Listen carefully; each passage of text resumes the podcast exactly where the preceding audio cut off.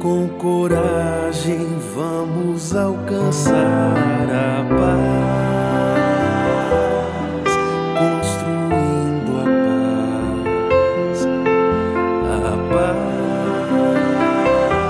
paz, construindo a paz. Olá, queridos amigos e amigas. Este é o podcast Liderança Espírita para a Nova Era uma promoção da Federação Espírita do Rio Grande do Sul, pela Vice-Presidência de Unificação, em seu setor de formação de lideranças. Este é o episódio de número 7, intitulado Grupos em Crise Estratégias para a Administração de Conflitos, e hoje temos a grande alegria de uma convidada especial, ela que é madrinha de muitos projetos e também deste projeto do podcast Liderança Espírita para a Nova Era. É a nossa Maria Elizabeth Barbieri, ex-presidente da Federação Espírita do Rio Grande do Sul, hoje atuando como vice-presidente na área de unificação e também como diretora da livraria e editora Francisco Spinelli. Tua palavra de boas-vindas. É uma alegria muito grande, meus amigos, estarmos neste momento de diálogo para estudarmos, refletirmos sobre este assunto que é muito caro ao nosso coração, que é a liderança servidora, a liderança com Jesus. Então, cada oportunidade que temos de pararmos, olharmos e pensarmos sobre qualquer assunto de liderança, é um momento de aprendizado, de reflexões, de refazer caminhos e de prosseguir com mais confiança e mais serenidade também. Nós temos hoje aqueles que já estão acostumados ao andamento, à configuração do nosso podcast. Nós iniciamos todo o podcast com uma reflexão em torno de uma mensagem do Espírito de Emmanuel.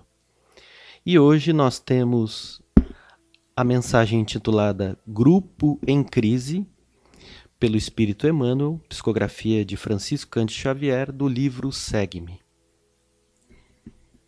Se permanecerdes em mim e minhas palavras permanecerem em vós, pedireis o que quiserdes e vos será feito.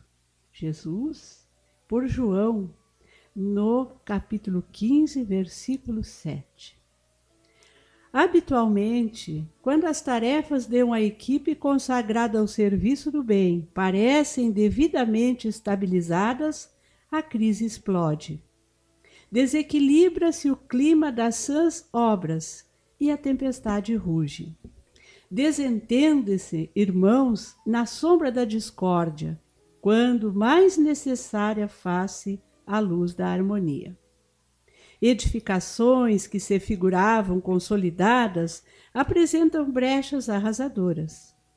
Todo o esquema das realizações em andamento mostra-se superficialmente comprometido.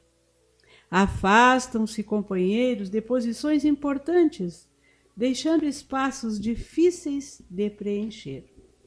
Esses são os dias de exame, em que a ventania da crítica esbraveja em torno de nós, experimentando-nos a segurança da construção. E esses são igualmente os dias para a serenidade maior. Diante deles, nada de irritação, nem desânimo.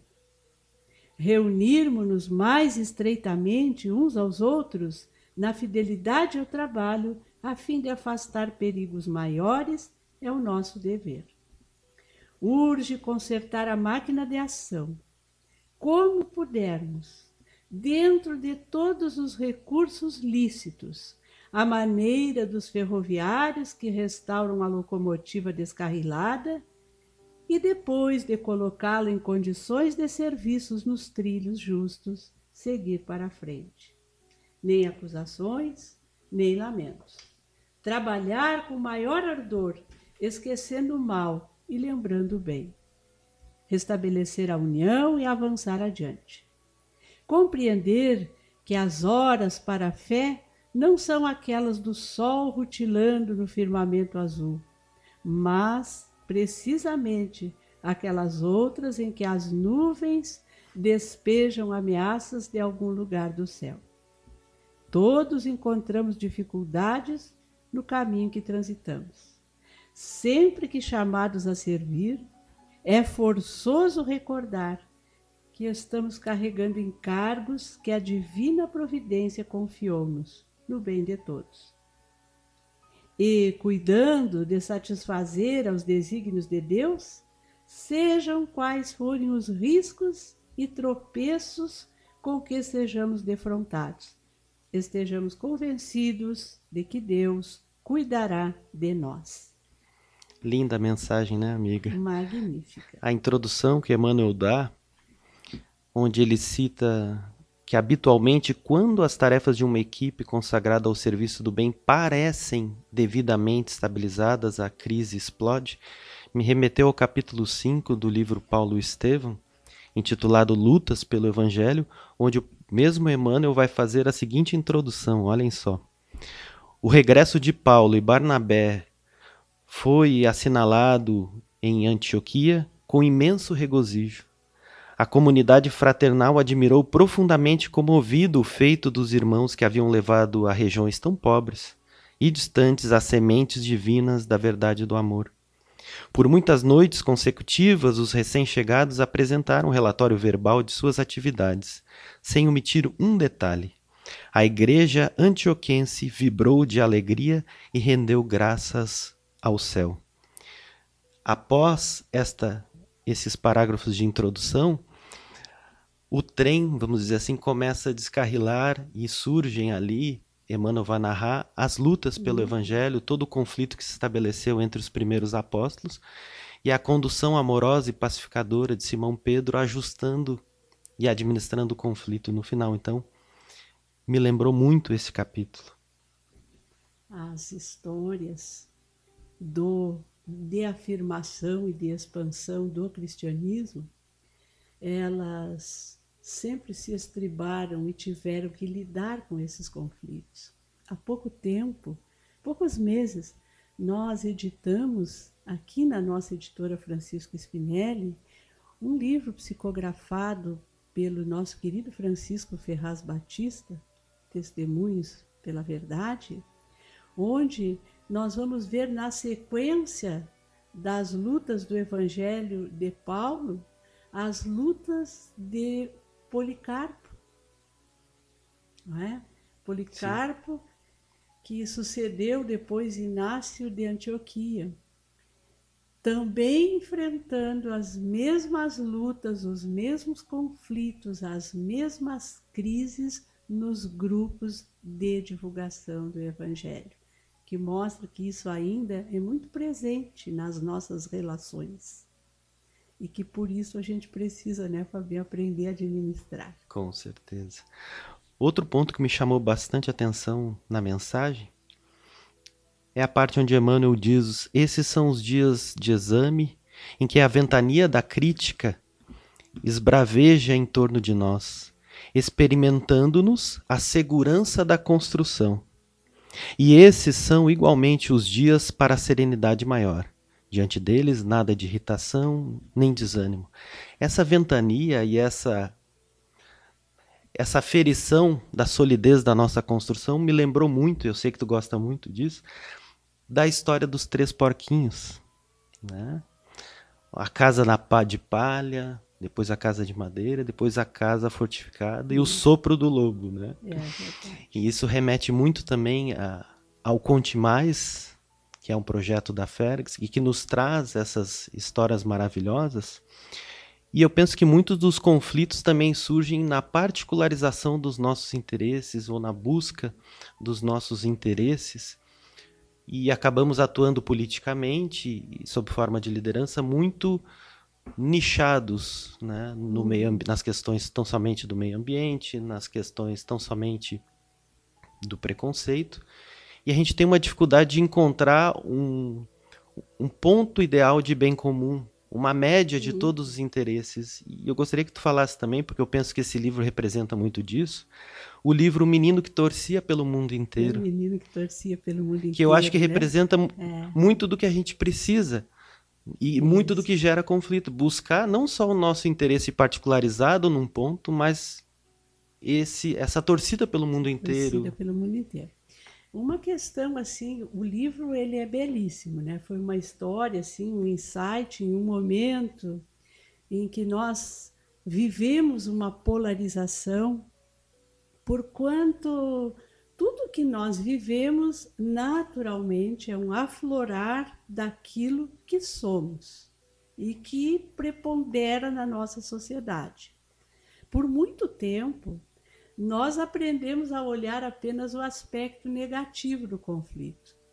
E exatamente porque nós olhamos o aspecto negativo, nós não sabemos como encaminhar um conflito e nem surpreendê-lo, visualizá-lo e tratá-lo naquele momento em que ele está apresentando tão somente a diferença de posições. Não raro a gente vai investir no conflito quando ele já produziu inimizades, quando ele já provocou afastamentos, quando ele já se tornou aí sim um conflito de uma conotação negativa. Porque as diferenças elas são o móvel do progresso. Então, quando nós falamos o conflito é natural, nós não estamos dizendo que as inimizades, as brigas, as agressões, as separações são naturais. Isso são Claro. formas que resultam da maneira como nós encaminhamos o conflito. né? Então, o menino que torcia pelo mundo inteiro, ele surge do que? De uma constatação de diferenças.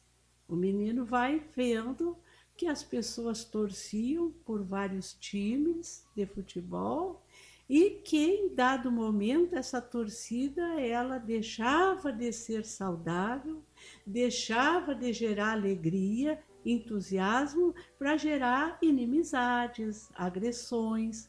E aí ele faz aquela pergunta: "Pai, mas não é possível a gente torcer pelo mundo inteiro?" E aquilo desperta no pai um desejo de administrar aquele conflito quando eles fazem toda aquela programação que está no livro, que a gente não vai revelar aqui, não é, Claro, Fabiana? claro, claro. Mas que leva, então, a uma composição das diferenças em torno de um outro objetivo, que é muito maior.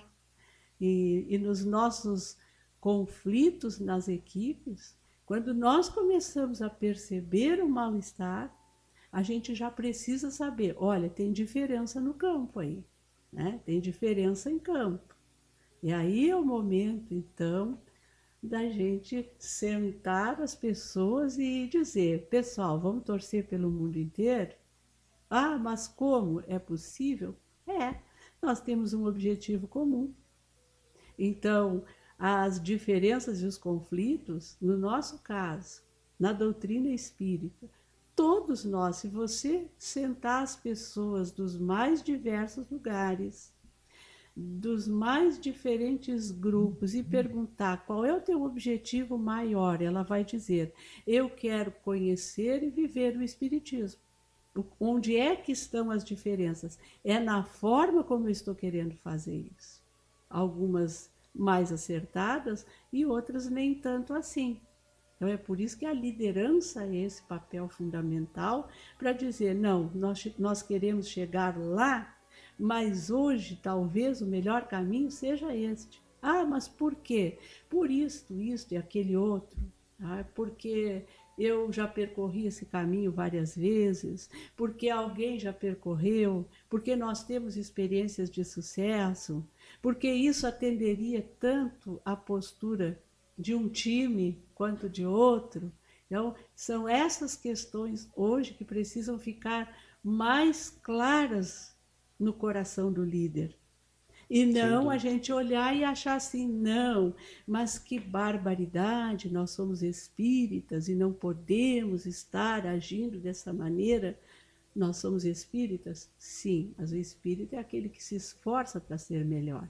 E se ele está fazendo esforço para ser melhor, é porque ele ainda tem muito que melhorar. Né? Com certeza. O Cristo endereçava nas suas missões sempre pares, né? de dois em Pares. dois. E quando do Pacto Áureo, as mensagens advindas da espiritualidade foram também em par, a união e a unificação. Unificação. Em todos os textos a gente vê elas, essas palavras coladinhas, Coladinhas. tanto no textos do Emmanuel quanto do Dr. Bezerra. No campo da unificação, essas diferenças são evidentes, por isso que a tarefa da unificação é tão complexa. Mas na união, esse ponto comum para a torcida ele está bem claro. O próprio Emmanuel sinaliza isso, que a união representa a fraternidade dúvida. o conhecimento de fato de que somos irmãos. E esse deve ser o, o sentimento norteador na resolução dos conflitos. né? Tem uma, uma mensagem do Dr. Bezerra que ele diz que a união não está distrita à interpretação, à exegese, porquanto isto nós vemos e compreendemos as coisas pela janela da nossa evolução, mas ela está realmente centrada na fraternidade. E independente de nós pensarmos diferente, nós não estamos impedidos de nos unirmos. O que vai impedindo a união, muitas vezes, é a forma não fraterna com que nós agimos em relação aos nossos pais. Sim. E isto é, é muito exemplificativo no Pacto Áureo, porque o Pacto Áureo ele foi uma consequência de um congresso, o primeiro congresso de unificação, que está completando 70 anos agora, né, Sim. que aconteceu é, em São Paulo, e do qual participaram várias federativas, dentre elas a Federação Espírita do Rio Grande do Sul, cuja tese de estrutura de unificação foi vencedora. No Congresso, a tese apresentada pelo Rio Grande do Sul, à época de se criar uma confederação, foi a tese vitoriosa. E se ficou ali estabelecido que um ano depois o próprio Rio Grande do Sul chamaria um congresso, porque ele saiu desta, deste primeiro congresso com a responsabilidade, até pela expertise que tinha em fazer unificação, dado as caravanas de divulgação levada é, a termo por Spinelli, por Marcílio Cardoso, por outros companheiros daqui do Estado. Então, era o Estado que tinha uma maior intimidade em fazer esses movimentos Sim, unificadores. know-how. Então saíram de lá com este propósito, com esta delegação das federativas presentes. E aí, durante aquele ano, muitas coisas, muitas ações foram levadas a efeito, até que um congresso aí pan-americano no Rio de Janeiro oportunizou que se levasse à FEB a proposta da confederação, que não foi aceita. Ah, O Pacto Áureo foi uma proposta que veio em resposta à proposta daquela é, pleiade de federativas que tinham estabelecido uma, uma, uma comissão de atuação que era coordenada pelo Rio Grande do Sul, que levou a proposta e a FEB deu uma outra resposta. Ali se estabeleceu um conflito. Sim. Qual foi a postura daqueles companheiros aos quais nós devemos hoje toda a estrutura de unificação que temos? Ok, não é o que nós pensamos, não é o que nós queremos, mas acima daquilo que nós pensamos está a necessidade de continuarmos juntos e de iniciarmos um trabalho de unificação. Então é isto que a Casa de Ismael está propondo, e isto nós vamos assinar embaixo. E saiu o Pacto Áureo. Então, uma lição que está ali é, no nascedouro da organização do movimento espírita no Brasil e que, sem sombra de dúvidas, pelo menos sobre a nossa modesta visão e o nosso parco entendimento, reproduz a postura de Pedro naquele incidente entre Tiago e Paulo. E Paulo. Isso foi reproduzido no Pacto Áureo. E é por isso Que que, hoje o nosso movimento espírita tem essa pujança de ação, de caminhada e, claro, muito mais a construir. Né? Porque está em bases, em alicerces firmados na união, Firmados na união. pacificação e na busca pelo senso comum. Sem dúvida. Né? que é muito do que o menino, né, que torce Exato. pelo mundo inteiro. Claro, é uma obra em função do programa Conte Mais destinada ao público infantil, mas eu penso que no cenário que estamos vivendo, né, Beth, é um livro também que é destinado para a criança que existe em cada adulto. né? Cada adulto. Então, é, é uma obra que pode, sem dúvida, ser trabalhada nas palestras dos centros espíritas, Pode deve. nos grupos de trabalho das casas espíritas, no seio da unificação, né? porque na verdade tu falas na criança interior e nessa questão de administrarmos conflitos nós temos ainda um- uma grande dose de imaturidade porque o fato de querermos afirmar as nossas convicções, os nossos pontos de vista, estão radicados no egoísmo e no orgulho. E isso ainda é, para nós, no atual estágio evolutivo, grande desafio. Então, verdadeiramente, diante das contrariedades, quando nós nos vemos diante delas, nós somos muito imaturos e reagimos como crianças espirituais ainda, né? É verdade. Bom, agora nós adentramos a página, ao capítulo, na verdade, que referencia o nosso estudo de hoje.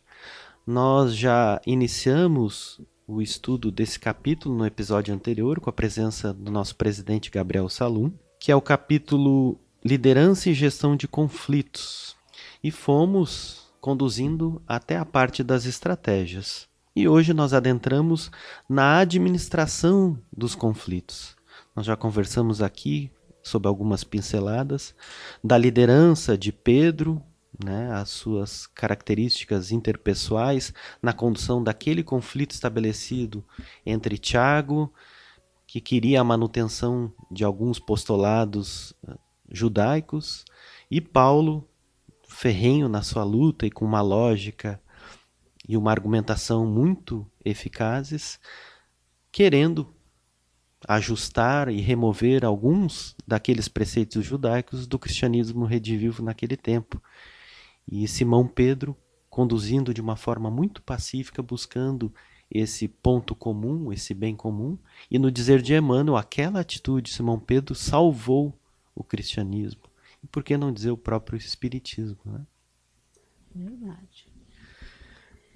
Então, a- na esteira da administração do conflito, né, a primeira recomendação que nós devemos observar é que o conflito necessita de soluções e não de culpados, porque isso é instintivo em nós. Quando algo não dá certo, a primeira coisa que nós queremos saber é quem errou. Acaba Quem sendo uma resposta fez. emocional, né? É. E não racional. quem fez isto. E isso é, é muito é, atávico em nós. É buscar o culpado, julgá-lo e sentenciá-lo. Sim. Então é aquele momento em que a liderança precisa conter esse ímpeto que ela tem, com raras exceções, né? Nós temos hoje lideranças que diante desses desafios já automatizaram o processo. A gente sempre faz uma analogia muito simples do nosso dia a dia, né? Você chega na cozinha ao meio-dia com fome para almoçar e o feijão salgou. O que, que a gente vai fazer, né? Você vai pegar as batatas e colocar ali para tentar. Ou aí. buscar uma outra via. Se nós ficarmos buscando quem salgou o feijão e, e tudo mais, a fome vai aumentando e o erro vai ficando maior. Afinal, era só um feijão Sim. salgado, né? Acabamos prolongando. É, mas à medida que a fome vai aumentando, a gente vai também aumentando o problema, que às vezes é o que nós fazemos quando surge um conflito, né? E dá um problema. Tá, mas quem foi? Pode ter culpa de quem? Aquela... A primeira coisa é a gente observar e saber aqui a gente precisa achar um caminho. É verdade, é verdade. Eu gosto muito da estratégia dos japoneses, que é colocar no papel o problema.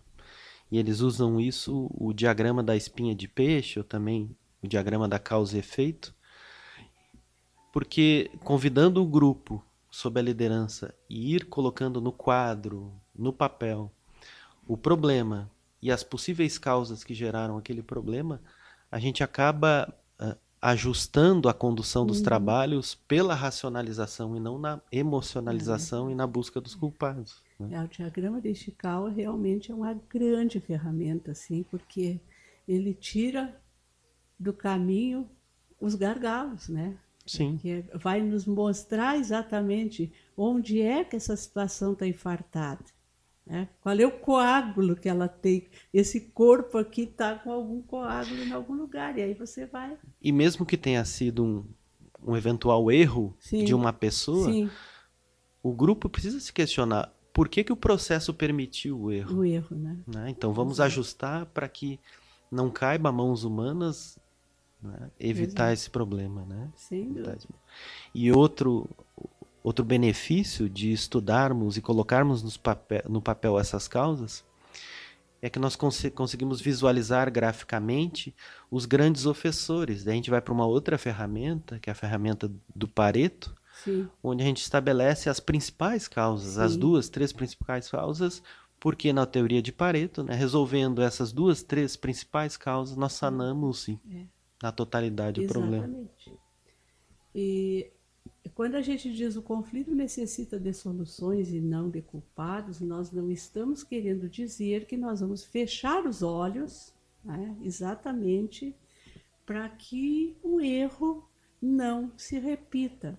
Mas é diferente quando eu analiso a situação conflitiva para buscar culpados e quando eu analiso a situação conflitiva para buscar soluções. Isso muda e distensiona o ambiente. Porque se eu sentar a minha equipe e disser, bom, agora nós vamos ver aqui quem é o responsável por isso. Bom, eu já vou criar um clima de equipe extremamente hostil, porque aquele ou aqueles que estão diretamente relacionados com o conflito, eles já vão se fechar e se colocar na defensiva. Aqueles que aparentemente, porque numa equipe todos estão comprometidos, como tu disseste, mas estão mais distanciados, já vão se colocar na postura de acusadores. É verdade. é? Então, se eu sentar minha equipe e disser: olha, nós estamos aqui para buscar uma solução, nós estamos com esta dificuldade, vamos buscar um caminho. Aí você pode começar a fazer as clássicas perguntas: qual é o problema? Onde esse problema iniciou? Onde está a sua nascente? Quem é que provocou? Quem está envolvido? Por que ele se formou? Quais as causas que levaram a esse conflito? Ele poderia ter sido evitado? Aí é uma análise que você está fazendo com um objetivo muito claro. Respondidas essas questões, nós vamos buscar, Buscar uma solução. solução. E penso que vocês, os autores da obra, você, o Gabriel Salum, sob a coordenação da Tereca, colocaram no capítulo anterior a estratégia de condução pela liderança do feedback. Uhum. Então, feita essa boa base de uma equipe que já está sendo conduzida pela ferramenta do feedback em avaliações constantes, individuais em grupo, conduzir essa reunião de avaliação, de abordagem, de busca dos problemas e a condução das soluções já fica muito mais facilitado ao líder, né? Porque ele encontra uma equipe que já vem numa tocada de acolher e dar feedbacks, então acaba sendo uma preparação que facilita a gestão dos conflitos. Verdade, aí, né, Fabinho, a gente vai sempre lá naquele conceito que nós trabalhamos de liderança, né? Que as pessoas têm que ser inspiradas pela força do caráter e do amor. Então, aqui nesses momentos, esse elo de confiança, ele é fundamental. É aquela liderança transparente, assim, que ela pode ser uma liderança enérgica quando necessário, mas o, o teu liderado sabe que quando tu estás trabalhando com ele uma correção de rumo ou buscando uma solução mais favorável para os processos de equipe, não é porque tu estás desacreditando a capacidade dele, não é porque tu estás julgando a pessoa, tu estás buscando um fator de crescimento para todos. Então, quando a equipe estabelece essa confiança, ela chega e se abre. Né? Independente, olha, claro, vai vir uma bronca, dei uma mancada, né? Mas eu estou comprometido com o objetivo comum, que eu quero chegar lá, então a gente vai ajustar. Porque ela sabe que o objetivo maior do feedback é a melhoria contínua É a melhoria do contínua, processo e né? dela mesmo. E é aquela equipe que também está habituada a receber feedback positivo. Acertou, ótimo, parabéns. O nosso trabalho foi dessa vez é, excelente. Ela vai Nós percebendo uma coerência com o líder. né? Então ela vai vendo isso tudo é postura de liderança. Se você chamar a equipe só para dar retorno de correção, aí acaba ficando efetivamente a visão de que você tem uma ideia, é, você tem uma bronca pessoal com alguém. Sim, particularizou. Porque a gente tem na equipe os elos mais frágeis. Se você observar, é natural. E normalmente os erros vêm de um determinado ponto, né? que mostra também que a equipe toda não está imbuída de fortalecer aquele elo. não Sim. é? Então, é todo um processo. Por isso a capa do livro, né? O pôr do sol. Cada dia que se põe, que o sol se põe, é uma história. No outro dia, a gente começa tudo, Tudo de, de novo, né? Então, nós estávamos falando dessa análise, visando a, a busca de soluções, e o segundo passo é efetivamente buscar as soluções. é? Quando a equipe tem maturidade, essas soluções podem vir dela mesma, que são analisadas no contexto, e quando isso não é possível, às vezes a gente tem que apresentar como liderança para a equipe mais de uma solução ou uma solução e especificar, olha, nós vamos fazer dessa vez assim, por isso, isso, isso, isso e aquilo. E às vezes nesse momento em que se propõe uma, uma solução, a própria equipe ela acaba se dando conta e fortalecendo.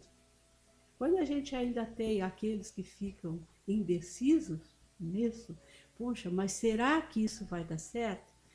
Porque mudar processo de trabalho mexe em zona Mexe. de conforto. Então a gente não pode achar que é uma maravilha. Às vezes aí a solução é uma maravilha para a liderança, mas para a equipe ela é vista como uma ameaça. Mas ao né? mesmo tempo é tarefa do líder Exatamente. ir tocando para tirar dessa zona de conforto, E porque o próprio humano, né, quando tudo parece estabilizado, as tarefas É. direitinho, ali brota. brota conflito. E aí, nesses momentos também é muito importante que a gente implante a solução e avalie. Né? Avalie. Vá. Bom, vamos fazer o seguinte: vamos implantar esta nova proposta e daqui a X tempo nos reunimos de novo e verificamos como é que se está andando. Vamos usar como é uma nova ferramenta, uma nova proposta, uma nova ação, nós vamos ter que ter alguns instrumentos de avaliação, Avaliação. nem que seja assim, parar no final da tarde, e conversarmos e dizer como é que estão se sentindo, como é que foi hoje, o que, que funcionou, o que, que não funcionou, para a gente ir corrigindo os rumos. É o que propõe o programa de qualidade total, que todo o processo que tem a sua entrada, o seu processamento, a sua saída, precisa desse retorno através de um, um instrumento de aferição para medir a qualidade. Exato. E aí o que o substrato, vamos dizer assim, dessas reuniões de avaliação é reincorporado ao processo e nesse, nesse mote de avaliação e de, de crescimento e de qualidade contínua. Então, a,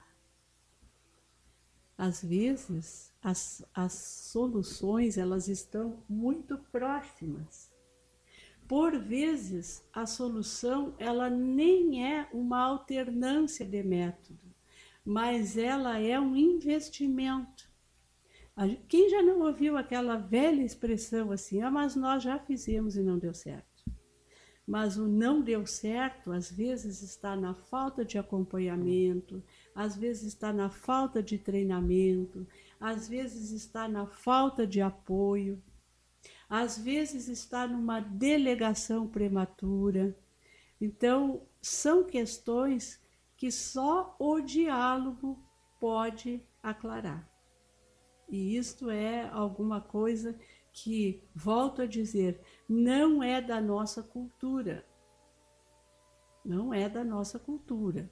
Nós estamos buscando implantar mas nós ainda somos muito mais gerentes do que líderes. E nós temos muito mais inclinação para a liderança autocrática do que para a liderança servidora. É Agora, é a gente precisa colocar o olhar nesse rumo e sem apego aos nossos pontos de vista, sem melindres, a gente precisa ir desvendando dentro de nós o líder servidor. Porque se Jesus é o modelo e guia, por óbvio que eu posso segui-lo. É uma questão só de esforço, de dedicação, de devotamento àquilo que eu faço. E nessa estratégia de diálogo, na administração dos conflitos, vocês ponderam aqui que cabe a essa liderança servidora, atualizada nas novas ferramentas de gestão, não somente ouvir a linguagem verbal, mas saber ouvir essa linguagem gestual, emocional, comportamental do liderado, porque ela é rica em subsídios de avaliação. É verdade. Esse senso de observação né, que a liderança precisa ter, porque nós somos hoje atropelados por uma carga de trabalho e informação, né? que nos coloca em spa, como, como costumo dizer, que é a síndrome do pensamento acelerado. Sim.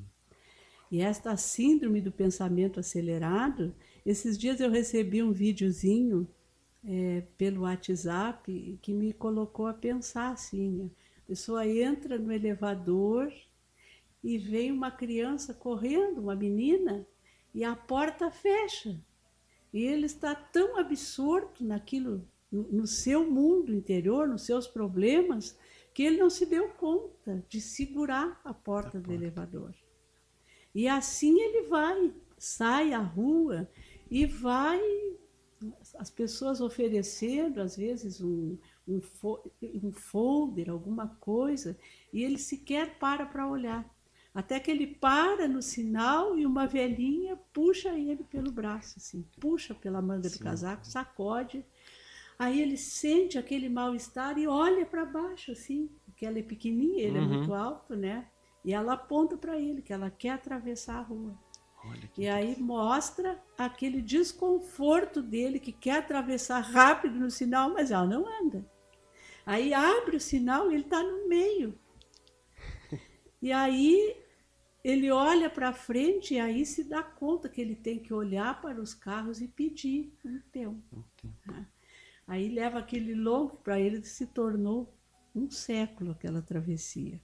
E aí o vídeo volta e vai mostrando ele numa postura diferente, né? Cumprimentando as pessoas, segurando a porta do elevador e se oferecendo para atravessar alguém no sinal. Então, o senso de observação do mundo na volta da gente é muito importante. Às vezes, a pessoa chega curvada pelas dificuldades, né? ela chega é, atribulada por N coisas, e às vezes o simples perguntar como estás.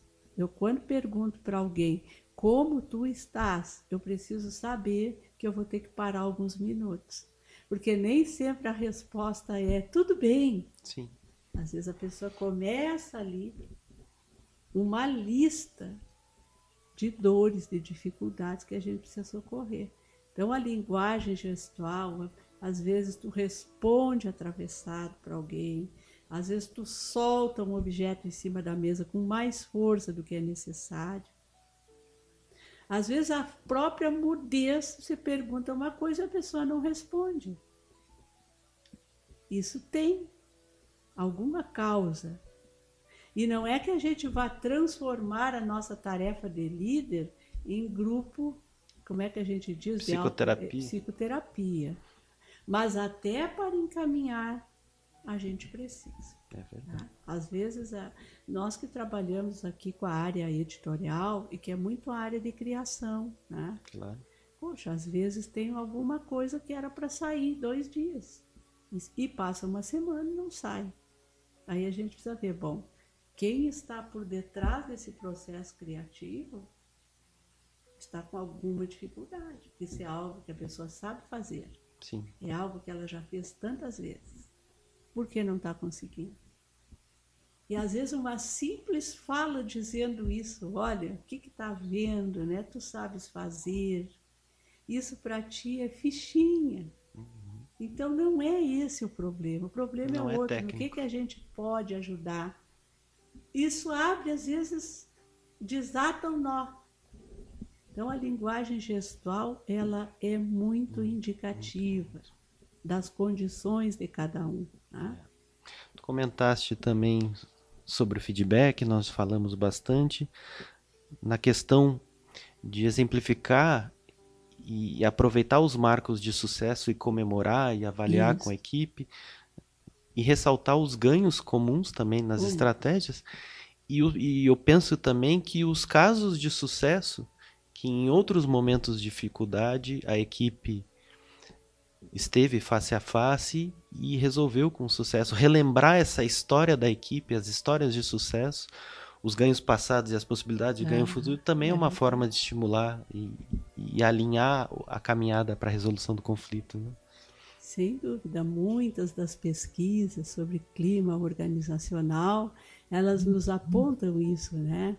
Que aquilo mais valorizado, às vezes, não, nem sempre é o ganho de salário, são os benefícios, mas é o reconhecimento. O reconhecimento. O reconhecimento é um, um estímulo poderoso para as criaturas. Reconhecer o que elas fazem, o que elas acertam, né? o que elas contribuem para a equipe. Um dos pontos que eu achei por demais interessante é no item G a possibilidade, em alguns momentos, onde se perceba a necessidade, de chamar alguém de fora da equipe com expertise ou experiência na resolução daquele tipo de problema para vir a participar e trazer as visões de fora, porque muitas vezes a gente está tão envolvido, tão colado ao processo que a gente não enxerga os pontos. Verdade. Isso oxigena as equipes, né, Fabiana? Sim, porque a gente tem esse essa consciência que ela ainda é mais teórica do que vivencial de que nós somos a grande família universal. tá? E família tem esse dever de uns para com os outros. Mas às vezes nós não aplicamos isto. Nós temos, a gente às vezes está apanhando num determinado ponto. Mas em algum lugar do mundo, alguém já pode ter passado por aquilo. E quando a gente se abre para isso, é porque a vida trabalha a nosso favor. A gente estuda o, o- o capítulo 14 de A Gênese, os fluidos, e a gente por vezes não se dá conta que isto é, na nossa vida, uma força extraordinária. Quando você se abre para a solidariedade, todo mundo diz isso. Eu comecei a trabalhar determinado assunto e parece que as coisas vieram e caíram no meu colo. O que, que é isso? É abrir-se para a solidariedade. Que é essencialmente o paradigma em rede. Paradigma em rede. A rede ela é algo fantástico. O que você solta na rede, isso se multiplica e escorre para o infinito. Por isso que a rede precisa ser essencialmente ética. Né? Então, trazer alguém para demonstrar cases de sucesso, a gente vê hoje que praticamente quase todas as organizações elas estão estribadas nisso. A gente vai já a muito poucos eventos assim, onde alguém fique fazendo alguma fala teórica. Não. Se nós tivermos TEDs, painéis, seminários, é basicamente lastreado em quê? Em cases. Sim. Né? Em cases. Por quê? Porque aquilo ali, naquilo ali está a teoria, está a vivência e está o auxílio para a grande rede que nós somos. Isso Sem é dúvida. muito importante. Muito importante, muito importante. A necessidade de evitar preconceitos é um ponto interessante. Um desses preconceitos tu comentaste, né? Ah, porque se fez no passado, não vai funcionar Não vai agora. é funcionar, uma espécie de né? Não preconceito. vai funcionar. Né? Não, fulano está velho demais para isso. Ou ele é muito jovem para isso. São, são preconceitos, são, são estigmas que a gente vai colocando na nossa visão de mundo, e isto muitas vezes é um limitador do êxito das nossas equipes. Ah, não, mas o, o fulano é muito encrenqueiro. Ah, mas eu já fui saber por que, que ele cria conflitos, qual é o lugar onde ele está inserido, por que, que o conflito foi despertado. Às vezes a gente chama a pessoa e vai verificar que é alguém com uma extrema capacidade de trabalho limitado por uma visão medíocre de liderança. Sim, Não vou dizer que todos, os- todos os encrenqueiros estejam nesta condição, mas eu não posso criar um preconceito nem para um lado nem para outro, nem dizer que aquele que cria conflitos é, por, é um, um talento incompreendido, e nem dizer que ele é apenas todos aqueles que criam conflitos são pessoas eh, incapazes de fazer parte de uma equipe produtiva. nós mesmos vimos os filhos do trovão na condição da liderança É de Jesus, De Jesus. o João dos final dos dias, né? O João. O é que nos verdade, legou. O Pedro, né? Então, são, são, o, o preconceito é exatamente isso, né? É, ele é uma ideia, um juízo que nós emitimos antes de conhecer. Muito importante, isso está muito evidenciado no capítulo Lutas pelo Evangelho do Paulo Estevão, a calma de Simão Pedro diante dos conflitos e das próprias acusações e argumentações de lado a lado. É verdade. Sem dúvida é. E a gente vai, vai percebendo assim que a vida, né? Ela vai nos trazendo as oportunidades de aprendermos a administrar conflitos. E me lembro muito de uma fala do seu Nestor Mazotti, ex-presidente da FEB, hoje na espiritualidade, num dos últimos CFMs, conselhos, reuniões do Conselho Federativo Nacional. É uma frase muito simples assim, mas de uma profundidade extrema. Ele diz assim: Pois é, aqueles que aprenderam a servir estão bem melhores do que nós. Observemos isto. Olha só. Tá? Então, se colocar a serviço, eu acho que não tem assim momento mais enriquecedor e de maior aprendizado do que em meio aos conflitos. E às vezes eles são conosco, às vezes são com pessoas que nós amamos muito, às vezes são com os nossos adversários, mas sejam conosco, com quem amamos ou com aqueles que, que nos perseguem, nos caluniam, são oportunidades abençoadas de nós alinharmos as nossas atitudes aos preceitos da lei divina. Sim. Nem nos tornarmos subservientes, nem nos tornarmos perseguidores, ásperos, mas sermos exatamente assertivos. Sim. Né? Isso é, é, é, realmente uma, uma oportunidade, oportunidade abençoada. Única. E uma oportunidade, inclusive, de, de compartilhar da experiência do próprio Cristo, da sua liderança servidora, sacrificial, em diversos momentos. Por é. isso que é tão estimulante. É verdade, é, é tão estimulante. A necessidade também, um dos últimos itens ali, principalmente do líder, isso tem um impacto muito grande no grupo. Quando estiver errado, reconheça o erro. Olhando aqui no capítulo Lutas pelo Evangelho, onde o Paulo né, faz um relato de todas as dificuldades que eles estavam tendo relacionadas a esses temas de forma, circuncisão, pureza dos alimentos, né?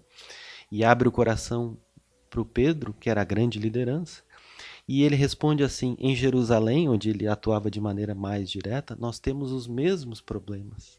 Então, o próprio Pedro, o líder maior, também Sim. coloca, se coloca como. Isso, né? né? Então, há aprendizado também uh, ao expormos as nossas fraquezas e os nossos erros. Nós, esse é um dos preconceitos que o líder muitas vezes pensa que escamoteando né, os defeitos e não, não dando publicidade a eles, estará agindo da maneira correta. Não. Não, é, é, importante compartilhar também da fraqueza também do seu Exato, erro com o grupo. Dizer, não, nós passamos por isso, nós estamos no mesmo patamar, né? Isso é, isso é muito importante, assim, a gente, a gente ter esta consciência da nossa falibilidade. É verdade e entender, já nos encaminhando ao final da análise do capítulo, que a administração de conflitos é uma oportunidade abençoada. Tu comentaste também que a gente sempre teve uma visão muito negativa em relação aos conflitos e cabe ao líder, nessa nova abordagem, ter o olhar de que ali está a grande oportunidade de, de uma, da implantação de uma melhoria, né, Beth? É verdade. Porque o, se nós gravitamos para a unidade divina, por óbvio que isto são momentos de caminhada e que necessariamente eles serão superados, porque se não há penas eternas, também não há sofrimentos eternos, não é? Então, qual precisa ser assim o nosso o nosso objetivo maior, o nosso maior esforço é superarmos da melhor forma possível e em menor tempo, porque é claro que Deus não tem pressa, mas nós temos urgência de sermos felizes. Há um ditado chinês que diz: apressa-te calmamente. Apressa-te calmamente, é. é verdade. Então, é acima de todos os conflitos, a gente sempre diz isto, né? Nós temos muito mais elementos que nos unem do que fatores que nos desunem. Basta que a gente mude o foco de onde investir e descubra como fazer isso e o tempo certo de fazer. Porque às vezes tem enfermos entre nós que estão em condição de permanecerem em isolamento, porque não conseguem receber investimento ainda. E como quem avalia isto é Deus, a gente precisa sempre se colocar assim como servidor. Senhor, no momento certo em que tu entenderes que agora é possível fazer o um investimento neste irmão, eu estou à tua disposição. Quando e como tu decidires. É porque esta é a efetivamente a visão que a gente precisa trazer até para resguardar o coração de sentimentos inferiorizados Sim. e que nos tiram a condição até de investirmos naqueles que estão próximos, porque aí eu vou maculando o meu sentimento, né? eu vou criando nódoas na minha emotividade, na minha sensibilidade. É verdade. E lembrando Bezerra, na mensagem aos espíritas, onde ele diz imprescindível que nos unifiquemos no ideal espírita, mas que acima de tudo nos unamos como irmãos. É a, é a, casa construída sobre a pedra, né? Se essa pedra, se essa fundação, se esse alicerce estiver fundamentado na fraternidade, o que construamos em termos de unificação sob essa pedra, mesmo que o telhado tenha goteiras, ou que até mesmo a casa caia, se não perdermos essa boa base, podemos a qualquer tempo reconstruir. Reconstruir, verdade. Né? Essa, essa frase da mensagem unificação. Aliás, essa obra do Álvaro, que o, que o Álvaro Crispino reuniu todas essas mensagens aos espíritas, ela precisa ser um livro de cabeceira para a gente, para os trabalhadores espíritas, para as lideranças, né? porque ele fez um trabalho primoroso de reunir todas as mensagens, muitas mensagens. Depois ele ainda editou uma outra obra, Palavra aos Espíritas, com mais mensagens, que vai trazer a, a síntese do que é verdadeiramente unificação e o que representa união para todos nós. União. Porque união é o, o abraço do Cristo. Quando estivermos unidos, é por isso que ele diz: quando dois ou três estiverem reunidos, porque ele sabe que volta e meia nós nos desunimos, né? mas quando nos reunimos em nome dele, ele permanece entre nós. Então, o esforço de união é, sobretudo, o esforço de permanecer percebendo a presença do Cristo entre nós.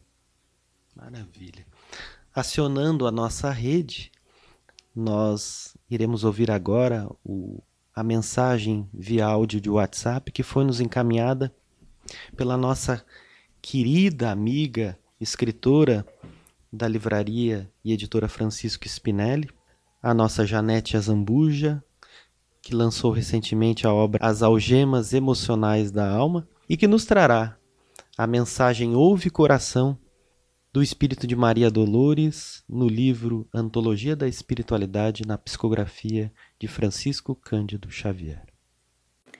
Perguntas, coração, como sanar as dores sem medida? De que modo enxugar a lágrima incontida sob nuvens de fel e de pesar? Recordemos o chão, quando o lodo ameaça uma estrada indefesa, em cada canto roga a natureza. Trabalhar, trabalhar. Fita o aguaceiro que se fez tormenta, ao granizo que estala, o vento insulta, seio de mágoas que se desoculta, a terra, em torno, geme a desvairar, mas, finda a longa crise turbulenta, sobre teto quebrado, pedra e lama, renasce a paz do céu que vibra e chama, trabalhar, trabalhar. Ressurge, inalterado, o sol risonho. Não pergunta se o mal ganhou no mundo. A tudo abraça em seu amor profundo, a criar e a brilhar.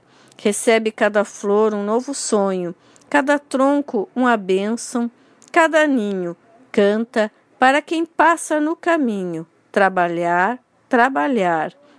Assim também, nas horas de amargura, enquanto a sombra ruge ou desgoverna. Pensa na glória da bondade eterna, acende a luz da prece tutelar, e vencerás tristeza e desventura, obedecendo à voz de Deus na vida, que te pede em silêncio a alma ferida. Trabalhar, trabalhar. Então, queridos amigos, após esta bela mensagem do Espírito de Maria Dolores, vamos nos encaminhando aos momentos finais, pedindo à nossa ilustre convidada que deixe a sua mensagem final a toda esta rede que ouve este podcast que chega com a proposta de divulgar as melhores práticas no campo da unificação e da liderança espírita.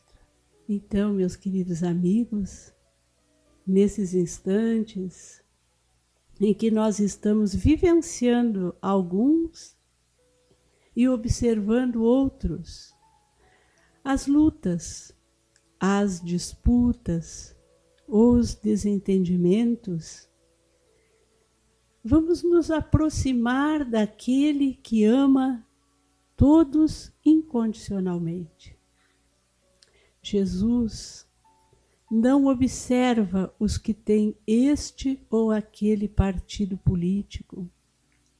Ele não observa aqueles que militam por esta ou por aquela outra causa social.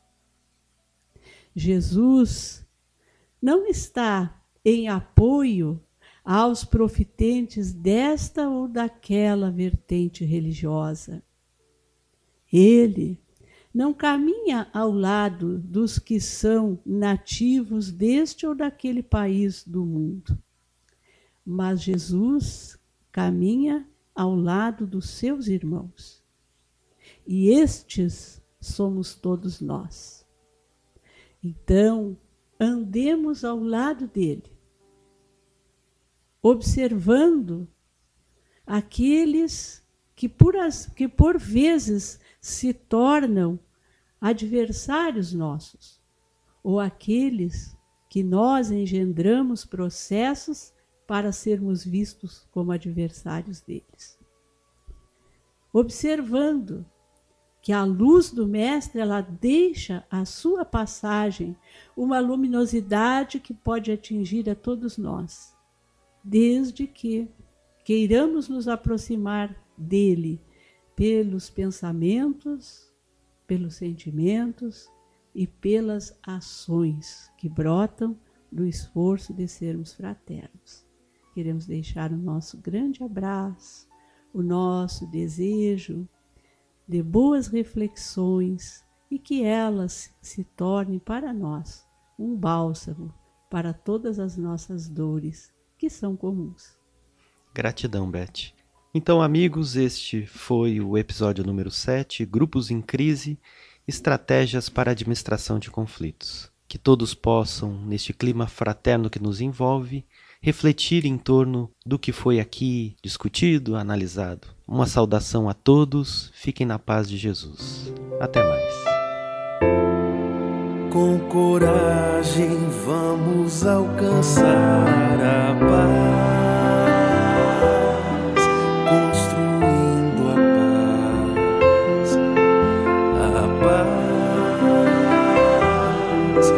construir.